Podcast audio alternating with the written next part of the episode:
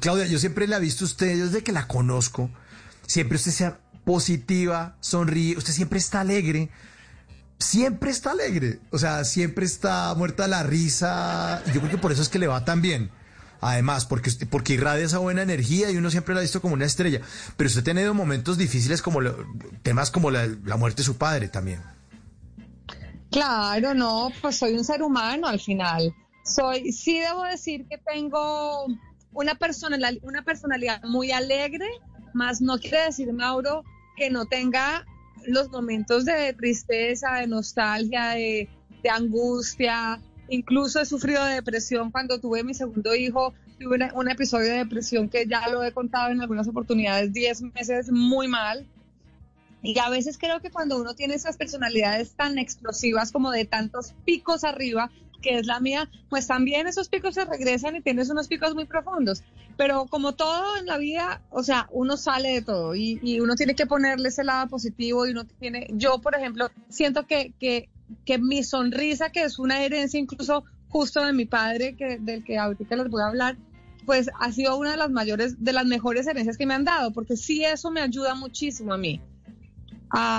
soy una persona muy sensible, soy muy llorona, eh, me afecta mucho lo que le pasa al planeta, hablando del planeta, me afecta mucho lo que pasa en nuestro país en este momento. Fíjate, llevo tres días que de verdad, justo hace, antes de hablar contigo, estaba escribiendo en mi Instagram. Llevo tres días en donde no me dan ganas ni de hablar, ¿sabes, Mauro? Porque, porque me afecta demasiado lo que pasa en el país y cuando uno quiere eh, usar su voz y dar su voz por las causas que realmente valen la pena, también te agotas, te agobias, te cansas, eh, te abrumas con tanta información y a veces es importante callarlo, por lo menos para mí.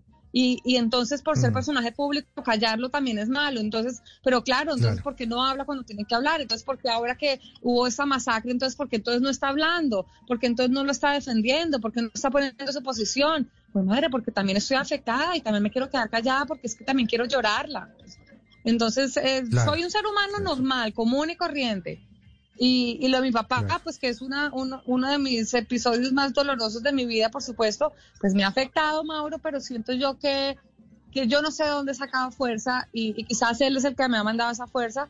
Y aunque lloro, como digo yo, día de por medio, me he hecho mis buenas lloradas, si no son todos los días, porque me hace una terrible falta. Creo que ha sido también una cosa muy bonita que me, que me ha puesto la vida eh, en el camino y, y, es entender y aprender a aceptar pues el ciclo de la vida, ¿no? Como esa es la ley de la vida. Y quedan Samuel y Luca también, entonces, eh, que ya va en, el ADN también del papá, pero también las enseñanzas, la alegría, la sonrisa, eh, esas, esas cosas que uno hace para no dejar que, que, que, que desaparezca del todo esa persona que uno tanto quiso. Es como una forma de perpetuarlo, ¿no? O sea, Samuel y Luca, quédense con esta herencia, mire, su abuelo era así y así vamos a seguir siendo nosotros, ¿no?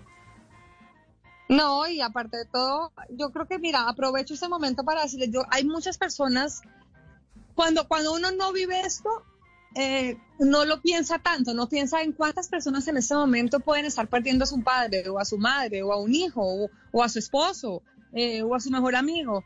Y, y, a raíz de lo de mi papá, digamos que como terapia, eh, a mí me gusta escribir mucho y, creo que las redes sociales han sido un gran vehículo para, para, para desfogar un poco ese sentimiento.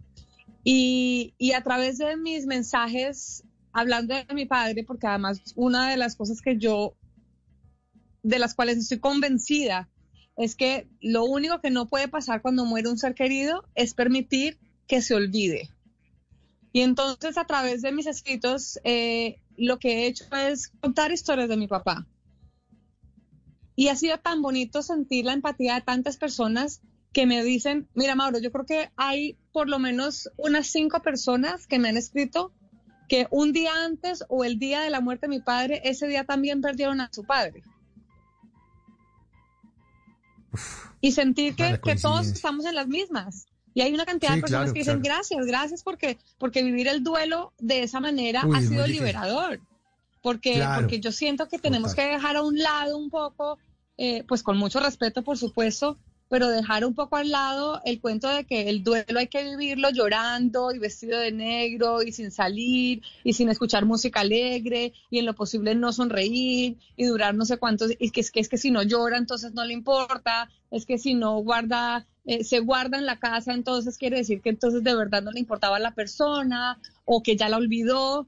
¿Cuál es? Yo hoy en día lo único que digo es yo quiero hacer todo lo que a mi papá le gustaba hacer y es contar historias y escribir. Mi papá fue un, un orador y, y, un escritor, pero de ADN también, porque mi abuelo lo fue, y le fascinaba escuchar música alegre con su familia y vernos sonreír. Entonces, la mejor forma de honrar a nuestros muertos es hacer lo que a ellos los hacía feliz.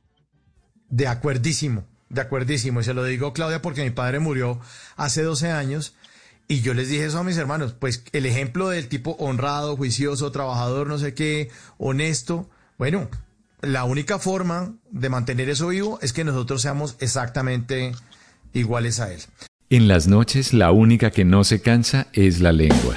Por eso, de lunes a jueves a las 10 de la noche empieza Bla Bla Blue con invitados de lujo. Yo soy Lorna Cepeda. Yo soy Diego Verdaguer. Les habla Consuelo Les habla el chef Jorge Raúl. Hola, soy Carolina Cuervo. Senado, la reina de la música popular. Yo soy Adriana Lucía. Yo soy Tato Devia. Blue, vamos a echar entonces el pote y el Con petanco. buena música, con historias que merecen ser contadas, con expertos en esos temas que desde nuestra casa tanto nos inquietan y con las llamadas de los oyentes que quieran hacer parte de este espacio de conversaciones para gente despierta. Bla Bla Blue, de 10 de la noche a 1 de la mañana. Bla Bla Blue, con María Macausla, Simón Hernández y Mauricio Quintero. Bla Bla Blue, porque ahora te escuchamos en la radio.